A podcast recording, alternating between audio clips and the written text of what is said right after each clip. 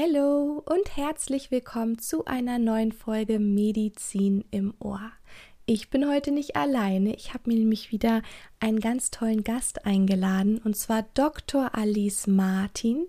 Und wer sie ist, was sie gemacht hat und warum sie eher einen unkonventionellen Weg als Ärztin eingeschlagen hat, das erzählt sie dir gleich am besten selbst. Also bleib dran und bis gleich. Ich bin Elli von Natürlich Elli und du hörst meinen Podcast Medizin im Ohr. Wir beschäftigen uns hier mit Themen rund um Medizin, klären offene Fragen und führen spannende Gespräche mit inspirierenden Gästen. Wenn du also ein paar Minuten Zeit hast für ein bisschen Medizin im Ohr, dann lass uns loslegen. So, und da ist sie. Hallo Alice. Hi. Sehr schön, dass du da bist. Ich habe dich gerade schon mal ein bisschen angerissen, aber vielleicht möchtest du ein paar Worte mehr zu dir erstmal erzählen. Ja, super gern. Also erstmal freue ich mich heute auf den Podcast und mein Name ist Alice Martin. Ich bin Ärztin und Mitgründerin von zwei Unternehmen und habe den ganz klassischen Beruf der ja eigentlich Medizin eingeschlagen und dann aber mittendrin äh, einen anderen Weg gewählt. Und deswegen mhm. ist es auch äh, an der einen oder anderen Seite wahrscheinlich spannend, einfach mal zu hören, was noch alles möglich ist als, als ja, Arzt oder Ärztin. Absolut. Man hat ja immer nur sonst diesen klassischen Weg auch im Kopf. Ne? Wenn ich Medizin studiere, dann mache ich meinen Facharzt in irgendeiner Richtung, die mich dann besonders interessiert und dann gehe ich in die Klinik oder in eine Praxis oder oder. Und du hast da einen ganz anderen Weg, eigentlich so das Unternehmertum gewählt. Ja, ja? das stimmt. Und ähm, gar nicht so geplant. Also ich kann ja mal kurz zusammenfassen. Sehr gerne. Ganz ursprünglich habe ich nach dem Abitur direkt angefangen zu studieren in Düsseldorf mhm. an der Heinrich-Heine-Universität. Und für mich war lange Zeit nicht klar, welche Richtung werde ich machen. Manche mhm. wissen von vornherein, sie machen Chirurgie oder sonst etwas. Und ähm, ja, Derma war irgendwann, als ich ein, eine ganz tolle Formulatur hatte im Studium. Da war ein ganz toller Hautarzt, der mich so motiviert hat, mhm. als ich im, ich glaube, achten Semester war. Und dann war für mich klar, ich werde Dermatologie machen. Und Ach, auch cool. ganz klassisch. Also wirklich, ähm, dass man erst den Facharzt macht, danach in eine Praxis geht, war alles schon geplant.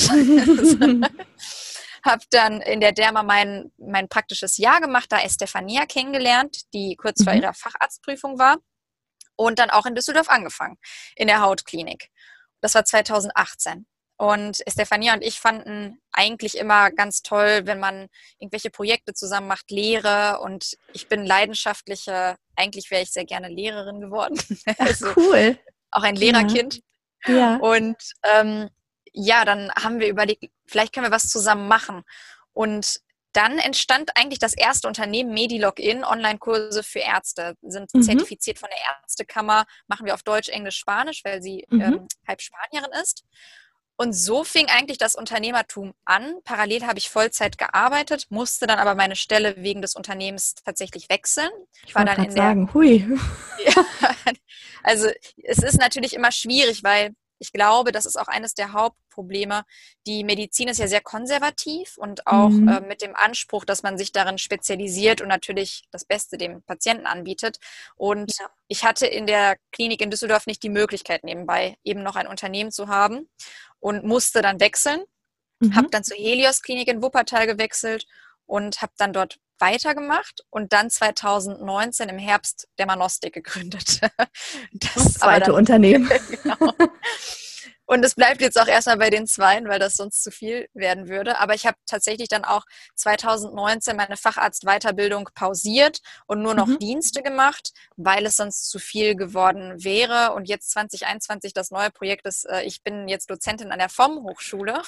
Also ich bin auch jetzt immer noch. noch ein bisschen in der Lehre. Ja, ich habe äh, ein bis zweimal die Woche Seminare mit Studenten zum Thema cool. eben auch Medizin. Also ist, ist alles immer so ein Kreis. Ja, und aber bist du denn aktuell auch noch dann in deiner Facharztausbildung oder die ist erstmal pausiert jetzt?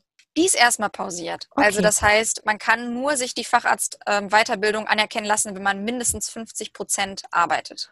Ah, okay. Mhm. Gut. Und das ist halt genau. natürlich mit zwei Unternehmen und einer Dozentenstelle ein bisschen schwierig, das verstehe ich. Dann schlafe ich nicht mehr. ja, das geht nicht. Kannst du auch keine gute Ärztin sein oder Nein. Führungskraft, was auch immer. Nein, irgendwann muss man sich entscheiden. Absolut. Wie hat denn so dein Umfeld darauf reagiert? Also, weil du gerade auch schon gesagt hast, die Medizin ist sehr konservativ noch, also viele, ne? man darf natürlich nicht pauschalisieren, aber generell schon, auch gerade hier in Deutschland. Ähm, wenn du das deinen Kollegen erzählt hast oder ich, ich höre jetzt auf mit dem Facharzt, ich pausiere den, weil ich gründe jetzt lieber mal noch ein Unternehmen. Ja, also beim allerersten Unternehmen weiß ich, war es extrem schwierig. Also mhm. gerade, ich nehme immer gerne Familie als Beispiel, weil man sich vorstellen kann, ich musste ja dann wechseln und es stand im Raum entweder die Weiterbildung und Arztstelle in Düsseldorf oder das Unternehmen. Und zu dem Zeitpunkt ja. hatten wir eine Webseite. Also das heißt, da war ja noch nichts hinter. Ja. Und ich kann mich sehr gut erinnern, wie meine Eltern meinten, du willst wirklich, also mein Vater hat, hat wirklich die Augen verdreht und meinte, du willst wirklich für eine Webseite die, die Klinik verlassen. Das hat er mhm. überhaupt nicht verstanden. Und ja. ich meinte zu ihm damals, nein, Papa, es ist das Potenzial. Also es ist das, ja. was man daraus macht. Vielleicht ist das Absolut. ja irgendwann ein großes Unternehmen und wird noch mehr Relevanz haben. Zum aktuellen mhm. Zeitpunkt natürlich nicht. Und das ist, das war für die ganz, ganz schwierig. Und ähm, viele haben es nicht nachvollziehen können. Es war auch schwierig, weil man sucht ja immer den Rat bei Freunden. Ja. Mhm. Familienmitgliedern, aber ich hatte ja zu dem Zeitpunkt gar keine Unternehmer als Freunde. Also das heißt. Ja, klar. Nur Leute aus dem Studium wahrscheinlich. Mhm. Und der Ratschlag ist das, was Sie machen würden. Und das sind eben keine Gründer, die auch nicht auf volles Risiko gehen. Und entsprechend haben die mir dann geraten, nee, mach's nicht, ich würde es nicht machen, bist du dir sicher, überleg es dir gut und so weiter. Ja. Also das war die Resonanz und äh, ich weiß, ich muss ganz ehrlich sagen, ich kann auch gar nicht begründen, warum ich es dann doch gemacht habe, weil es gab jetzt nicht so viele Pro-Argumente. Ja. Ja, vielleicht ist es dieses Gründergehen, ich weiß es nicht genau. Wer weiß. Und du musst ja selbst davon total überzeugt gewesen sein. Ja, Na? Ne? das war ich und jetzt, auch. Ja, und jetzt gerade ähm, das zweite Unternehmen, der Manostik, ist ja Hautarzt per App. Ne, ähm, als ich darüber jetzt erstmal ein bisschen gelesen habe, ich, ich, ich finde so E-Health und Digitalisierung total super, bin da ein totaler Fan von. Und vielleicht möchtest du dazu noch ein bisschen tiefer einsteigen. Ja, sehr gern. Also der Manostik ist tatsächlich, ich nenne es das Unternehmen, das eigentlich ein unfassbares Potenzial hat. Wir bieten Hautarztbehandlung mhm. per App oder per Webseite an. Und mhm. zwar 24-7 weltweit und dass man innerhalb von 24 Stunden sich behandeln lassen kann, indem man, und das ist der entscheidende Unterschied, einfach nur Bilder schickt und einen Fragebogen beantwortet. Keine Videosprechstunde. Okay. Und das ist aus der Not heraus entstanden, weil mein WhatsApp war immer voller Bilder von Freunden, Freundesfreunde, äh, entfernte Verwandte. Hey Alice, äh, guck mal, das ist der Ausschlag, kannst du mal drauf gucken, was ist das? Das ist mhm. Telemedizin. Und ja. jetzt, äh, das ist so spannend, weil viele sind skeptisch und sagen, ja, kann man überhaupt über ein Bild sowas äh, diagnostizieren? Ja. Mhm. Aber trotzdem hat sicher der ein oder andere mal darüber nachgedacht, ah, ich habe ein Foto, ich habe jemanden äh, im Umfeld, vielleicht auch eine Krankenschwester oder einen Krankenpfleger, der kann sich das doch mal angucken als Bild. Also es ist schon naheliegend. Ja. Und das bieten wir einfach an und wir machen das sogar noch eine Stufe weiter. Wir machen einen mhm. Arztbrief, ganz ausführlich in Patientensprache und auch ein Rezept. Also das heißt, man kann danach zur Apotheke gehen und die Behandlung starten. Und unsere Krankenschwestern okay. rufen auch im Verlauf an und sprechen mit den Patienten, ob es besser geworden ist. Wir machen Verlaufsfotos. Okay. Also man ist okay. richtig angebunden digital. Super spannend. Und ähm, mhm. das wird dann über die Krankenkasse abgerechnet oder? Genau, also das ist eine, man kann sich das so vorstellen, wenn man eine Sache abrechnet, eine Behandlung abrechnet, braucht man dafür eine Ziffer, eine Abrechnungsziffer. Genau. Mhm. Und es gibt für das sogenannte Bild-Text-Verfahren noch gar keine Ziffer.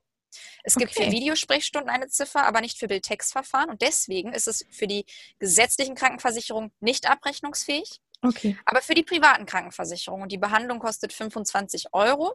Mhm. Egal wann und egal, ob ich jetzt in ein, zwei Wochen nochmal zu der gleichen Sache eine Frage habe, das ist mit drin okay. und wir telefonieren auch mit dem Patienten. Das ist nicht nach dem Motto, ein Anruf kostet jetzt mehr oder sonst was, sondern okay. pauschal 25 Euro. Und so haben wir mittlerweile über 7000 Patienten schon behandelt. Wow. Und seit, also seit letzten, nee, seit 2019 hast du gesagt. Ja, also 2019 war die Gründung im Oktober, okay. aber gestartet haben wir äh, vor genau, ja, also fast elf hm. Monaten. Super. Ja. Wow, also ich bekomme quasi für 25 Euro, kann ich ein Bild schicken, mir wird eine Diagnose gestellt und wenn behandlungsbedürftig, vielleicht wenn ich einen Hautpilz zum Beispiel habe, eine Creme für die Apotheke, die ich mir dann genau. Abholen kann. Okay. Das ist super bequem. Also wir haben viele Bilder, da sehen wir, der Patient liegt im Bett, hat das vom Bett aus fotografiert oder wir haben auch viele Intimbilder. Geschlechtskrankheiten behandeln mhm. ja die mhm. Hautärzte. Feigwarzen ja. zum Beispiel ja. oder auch Ausfluss ähm, oder Pigmentveränderungen und, und, und. Okay.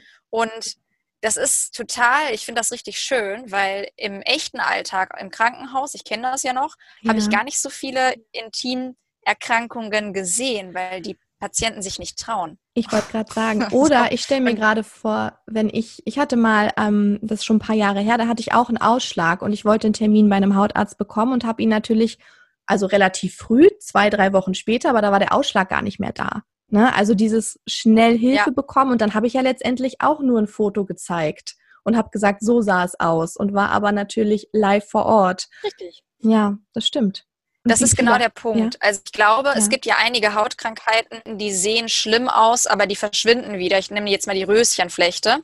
Da hat man einfach einen ganz ausgeprägten roten Ausschlag. Es ist aber nicht ansteckend, es ist auch nicht weiter schlimm, aber ich habe eine Unsicherheit als Patient. Und wenn mir jetzt jemand sagt, das ist nichts, dann geht es mir gut. Und wenn ich aber zwei Wochen Angst habe und dann verschwindet es zwar wieder, hatte ich zwei Wochen Angst. Ja, na klar. Ja.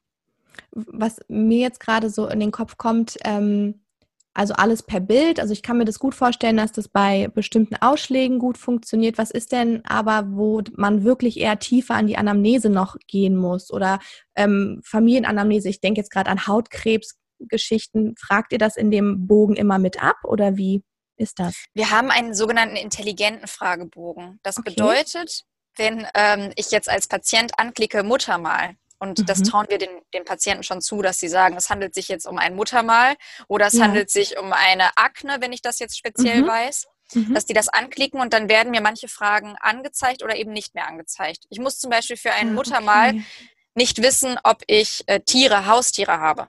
So, Na klar, okay. Mhm. Und so funktioniert das mit unserem Fragebogen selbstverständlich, wenn unsere Ärzte sich nicht sicher sind oder noch Informationen mhm. benötigen oder die Bilder nicht gut sind von der Qualität. Wir stellen nur eine Diagnose oder unsere Ärzte stellen nur mhm. eine Diagnose, wenn sie auch sagen, aufgrund dieser Daten kann man eine Diagnose stellen. Und es ist nicht, viele haben ja Angst und sagen, Mensch, wenn ich jetzt nur ein Foto schicke, kann das überhaupt gut sein? Das mhm. kann hervorragend sein, weil in unseren Verlaufsuntersuchungen stellen wir fest, 90 Prozent gehen danach nicht mehr zum Arzt. Und bei den wow. 10 Prozent, die zum Arzt gehen, die haben eine Diagnose. Also wir stellen immer eine Diagnose. Äh, aber das ist zum Beispiel, nehmen wir jetzt den Fall Verdacht auf Hautkrebs, muss ich operieren. Ja, ganz klar. Oder eine genau. Blutabnahme. Das genau. ist noch nicht möglich. noch, nicht, noch nicht per Foto und nicht per App. nee, das stimmt. Okay, also werden dann Muttermale beurteilt und wenn man sich nicht sicher ist, dann bekommt man ähm, eine Überweisung zu einem anderen Arzt oder ist dann der Patient auf sich allein gestellt oder was ist dann? Ich sage immer so gerne, wir lassen den Patienten nicht alleine. Und auch wenn er bei der Manostik sozusagen fertig behandelt worden ist, wir sind an seiner Seite und organisieren mit ihm gemeinsam den Termin vor Ort. Gerade ah, wenn okay. es, also genau, gerade bei Hautkrebs ist es so, dass wir innerhalb von 72 Stunden einen Termin vor Ort fast garantieren können. Weil wenn es um Hautkrebs geht, da ist wirklich Zeit ähm, Lebensqualität. Ja. Und man kann sich das so vorstellen, wenn wir jetzt einen schwarzen Hautkrebs sehen, dann mhm. rufen wir den Patienten an. Er kriegt jetzt nicht einfach eine App, einen Brief, wo drin steht, äh, sehr geehrter Herr so und so, Sie haben Hautkrebs, sondern mhm. wir rufen ihn an, wirklich ärztlich. Dann besprechen wir einmal, was das bedeutet, wie das Ganze verläuft und wenn der Patient mhm. dann in die Praxis kommt, ist er auch schon aufgeklärt über das, was überhaupt Sache ist und hat nicht mehr so diese ähm, Unsicherheit über den weiteren Verlauf. Er weiß, was ist die Erkrankung, was kann passieren und so weiter. Okay. okay. Und das so begleiten wir ihn dann. Also er hat schon eine komplette Beratung bekommen, wurde aufgeklärt und dann habt ihr in verschiedenen Städten, in jeder Stadt, sage ich mal, niedergelassene Dermatologen, die mit euch zusammenarbeiten oder wie macht ihr dann die Termine? Wir arbeiten eigentlich mit allen niedergelassenen Dermatologen zusammen in dem Sinne, dass der Patient, wenn er einen Arzt vor Ort hat, den natürlich auswählen kann. Und wenn Mhm. er sagt, ich habe keinen vor Ort, dann sucht er sich eben aus, welcher Arzt in der Nähe sein könnte und wir nehmen dann Kontakt mit dem Kollegen auf. Weil ich kenne Ah, das selber, wenn mich ein Arzt angerufen hat und sagte, äh, liebe Frau Martin, äh, ich habe hier einen Patienten, der hat das und das, der braucht jetzt im Krankenhaus folgende Behandlung, dann ist das von ärztlicher Seite bestätigt. Ich werde nicht das anzweifeln und Ja. Andersrum ist es genauso. Also das ist, äh, ich sage immer, wenn ich als Patient anrufe und sage, ich habe einen Ausschlag, dann kann es von ganz harmlos bis ganz schlimm alles sein. Und deswegen Genau. kriegt man nicht sofort den Termin. Genau. Wenn ich aber okay. sage, hochgradiger Verdacht auf schwarzer Hautkrebs, äh, muss nur noch Mhm. operiert werden, dann ist der Patient meistens in der gleichen Woche dann vor Ort. Okay. Und hattest du auch schon mal die Situation, ähm, dass dann irgendwelche niedergelassenen Ärzte oder da total, was Dermanostik, was ist das? Ähm, Finde ich sehr merkwürdig und euch da mal gefragt haben oder ihr seid da irgendwie auf Gegenwind gestoßen? Ja, also das ist, glaube ich, auch ganz normal. Ich muss sagen, die Gesamtresonanz vom Gefühl her ist 90 Prozent sind positiv, Toll. 10 Prozent sind skeptisch. Und ich Mhm. glaube, diese 10 Prozent skeptisch sind aber nicht gegenüber Dermanostik skeptisch, sondern gegenüber Telemedizin.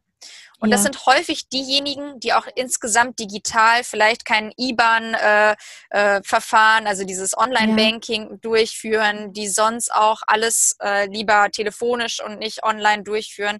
Und da ist die Telemedizin natürlich auch mit drin.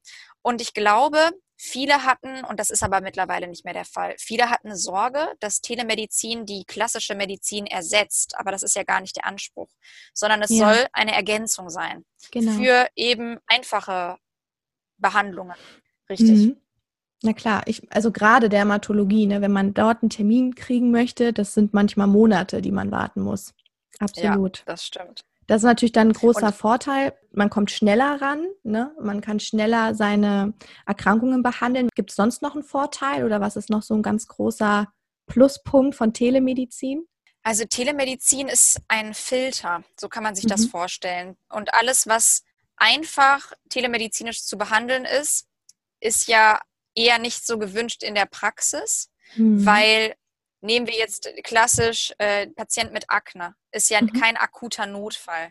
genau. Und trotzdem hat die Patientin einen Leidensdruck und möchte gerne so schnell wie möglich die Behandlung starten. Ja. So, und dann machen viele Patienten auch ein sogenanntes Arzthopping. Das ist ganz klassisch. Also wenn ich bei dem einen Arzt nicht zufrieden war, gehe ich Ja. zum nächsten Arzt, wenn es nicht besser wird. Und ich kriege meistens die Termine erst in den nächsten zwei, drei, vier ja, Monaten. stimmt.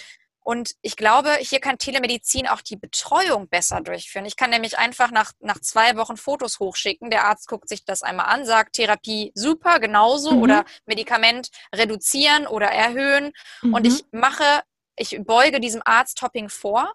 Und so reduzieren wir eigentlich schon die Belastung vor Ort bei den Niedergelassenen. Und auf der anderen Seite hat er Zeit für die wirklich schwierigen Sachen. Neurodermitis mit Schüben, wo die Eltern sehr besorgt sind oder ausgeprägte Infektionen oder OP etc. Und so entlasten wir telemedizinisch das Gesundheitssystem. Ja, das ist ähm, auf jeden Fall ein sehr, sehr guter Filter, was, der natürlich auch ganz vielen Ärzten einfach Arbeit abnimmt. Ne, was du gerade schon meintest. Irgendwie die leichten Fälle, die können anders behandelt werden. Dafür muss man jetzt auch nicht irgendwie, ich sag jetzt mal ganz böse gesagt, Termine blockieren. Natürlich hat der Patient einen ganz großen Leidensdruck, aber es gibt natürlich immer Notfälle, die dann eventuell zu kurz kommen. Gerade bei diesem Arzthopping, was Das du beschrieben stimmt. hast. Genau. Und du hast aber nicht alleine gegründet, hast du vorhin angeschnitten. Genau. Also es ist immer, und ich glaube, das ist auch der Schlüssel für ein dynamisches äh, Unternehmen, dass Mhm. man mit mehreren zusammen gründet. Und das erste Unternehmen habe ich mit äh, Estefania gegründet. Sie ist ja Mhm. Fachärztin schon. Mhm. Und das zweite Unternehmen haben wir mit unseren Ehemännern gegründet. Also wir sind vier Ärzte. Das ist schön. Hat Vor- und Nachteile, denke ich. so wie, wie bei vielen Sachen. ja. Aber es funktioniert sehr gut. Achso, ja, wir sind ganz, ganz äh, klassisch alle Mediziner, alle ein konservatives Mediziner-Mindset, kein BWLer in dem Sinne. Und ich glaube aber auch, dass dieser Spirit vielleicht sehr positiv ist, dass wir eben nicht auf Zahlen gucken, sondern auf den Patienten und was das beste Medizinische ist. Absolut. Kannst du dir denn vorstellen, dass ähm, diese Art von Behandlung auch für andere Fachrichtungen gehen würde? Oder ist da Dermatologie eher ähm, das Einzige, wo du sagst, ja, da könnte ich per Bild behandeln? Ja, das ist eine sehr gute Frage. Also natürlich Haut-Blickdiagnosen, so mhm. sagt man das ja schon in der Derma, da steckt das drin. Ja. Aber es gibt viele Sachen, da kann man auch mit Bildern arbeiten. Ich denke jetzt zum Beispiel an den Bereich Auge. Da kann ja. man auch einiges sehr gut fotografieren. Was auch, denke ich, gut funktioniert ist, also mit Videosprechstunden, ganz normal mhm. die Anamnese. Mhm. Ich denke, alles, was internistisch ist und klar chirurgisch, orthopädisch, wird schwierig und da ist es ja. Aber es ist nur wahrscheinlich eine Frage der Zeit. Ich weiß, dass auch Physiotherapien jetzt telemedizinisch ja, möglich sind oder dass man ja. sich hinstellt, die Achsen versucht zu messen. Es wird mhm. noch viel mehr kommen, was wir uns jetzt noch gar nicht vorstellen können. Ja, das glaube ich auch. Da sind wir noch ganz, ganz am Anfang. ja, das stimmt. Aber dafür braucht man ja dann ähm, Mediziner wie dich und äh, dein Mann und deine Freunde, die zusammen gründen und sagen, hey, wir schlagen mal einen anderen Weg ein und versuchen das mal auch so ein bisschen zu modernisieren, ne, als junge Ärzte und äh, machen das nicht wie die ganzen letzten Jahrzehnte. Ja, und ich denke, das kommt noch mehr. Also was ja. ich auch beobachte, Homeoffice zum Beispiel, mhm. ist ja in der Medizin bislang nicht möglich gewesen. Stimmt. Und das heißt nicht, dass viele Ärzte sich nicht Homeoffice wünschen würden. Ja. Gerade wenn es um Frauen geht, mit Kindern, Kindergarten etc., Absolut. dann ist das etwas extrem Wichtiges und plötzlich ist es möglich, von zu Hause aus zu arbeiten oder auch mal zu sagen, ich bin vielleicht ein Abendmensch, ich arbeite abends. Also wir haben einige Ärzte, die sind um ja. 11 Uhr abends, 12 Uhr abends und arbeiten. Und, und die Patienten dann, ja. sind, sind ja, total skeptisch cool. und sagen, ich habe jetzt äh, um, um 23 Uhr eine Antwort vom Arzt. Ähm, Hä? Ist das überhaupt ein Arzt?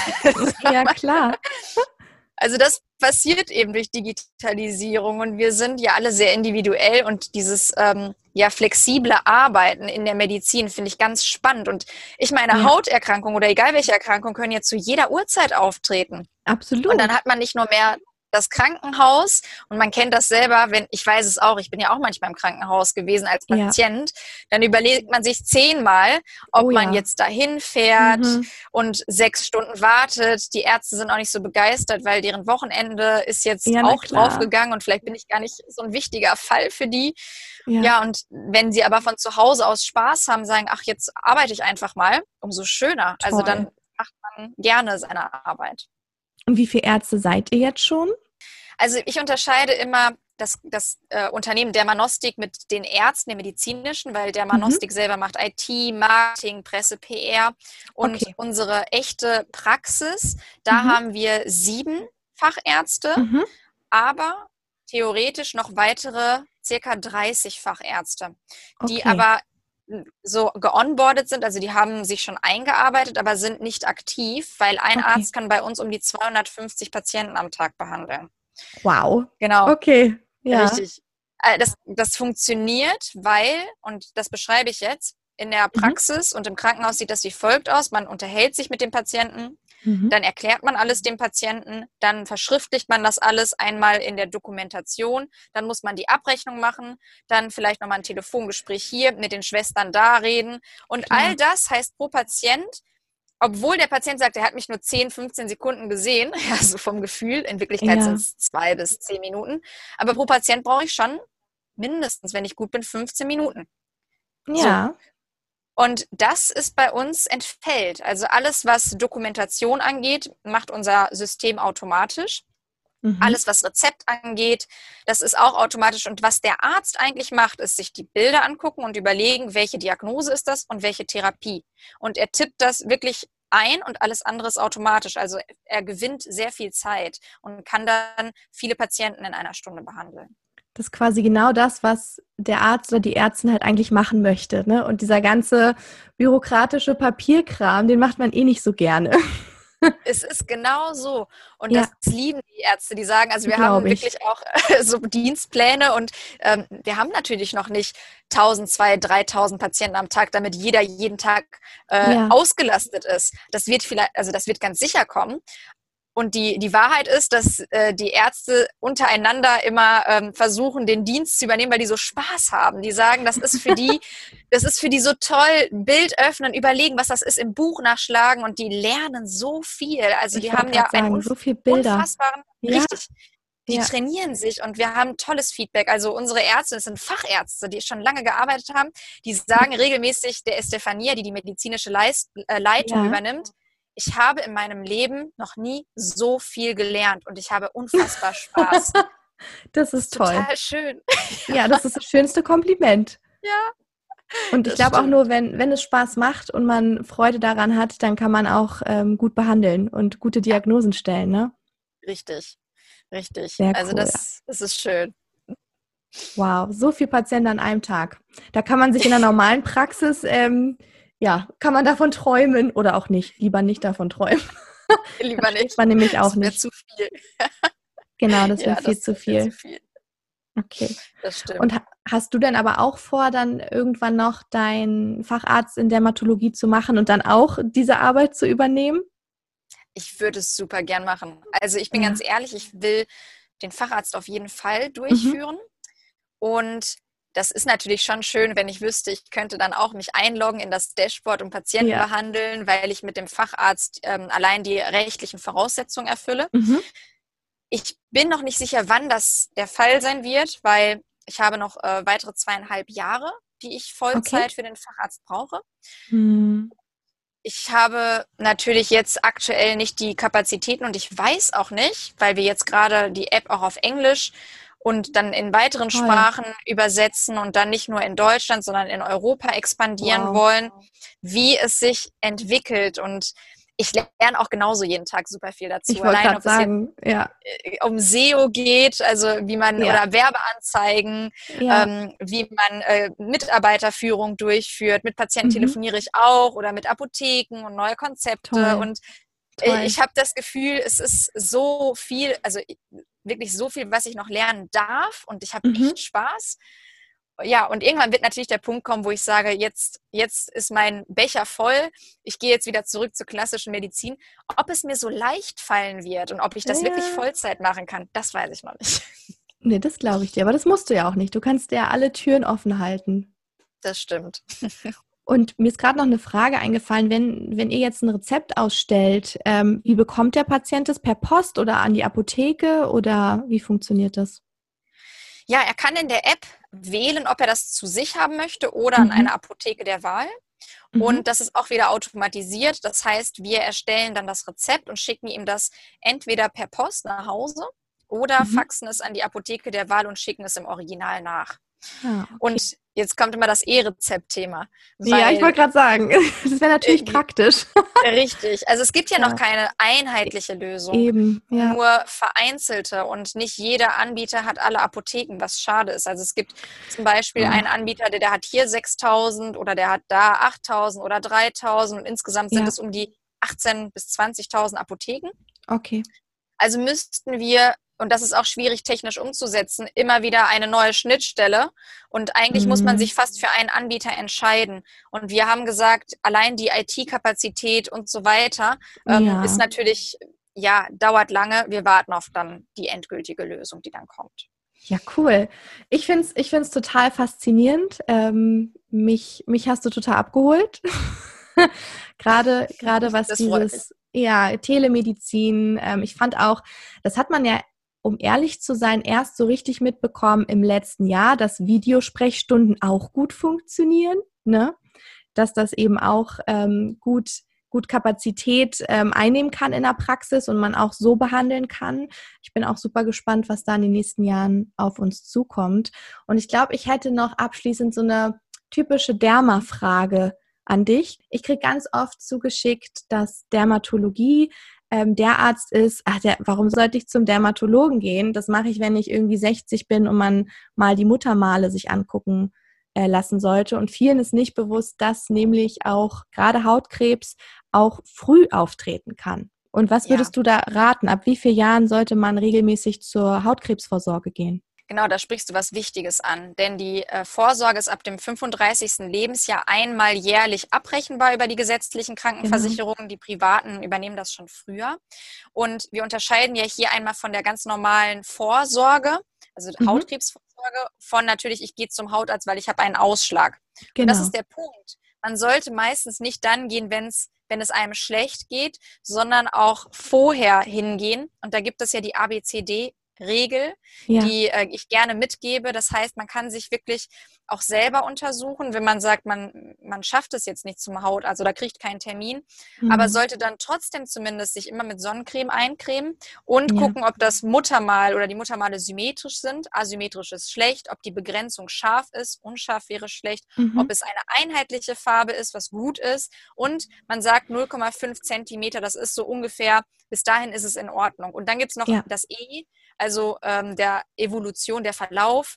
Das mhm. ist auch mhm. noch etwas, aber der Appell einmal jährlich zum Hautarzt für die Muttermale ist wie Zähne. Ja, da würde ich auch einmal mindestens jährlich hingehen für den Check, weil wenn die Karies dann da ist und Karies ist ja jetzt, ich hoffe, kein Zahnarzt nimmt mir das böse, aber doch nicht ganz so schlimm wie Hautkrebs.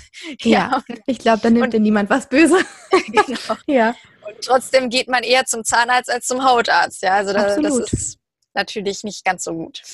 Und du würdest es auch ab dem 35. Lebensjahr, wenn es die Kasse übernimmt, auf jeden Fall empfehlen. Auf jeden Fall. Auf jeden Fall. Und wie gesagt, wenn jemand Hautkrebs in der Familie hat, dann ja. auch gerne früher. Oder ganz viel Sonnenbadet. Ne? Also, ja, dann auch. Dann auch. Das sollte man sowieso lassen, aber genau. Ja, sehr schön. Habe ich viel erfahren. Ähm, wir alle haben viel erfahren und ich finde es super spannend, dass du einfach einen anderen Weg eingeschlagen hast und glaube, dass da in den nächsten Jahren, gerade wenn ihr jetzt auch in Europa expandiert, einiges auf dich zukommt und du wahrscheinlich nicht so früh deinen Facharzt machst.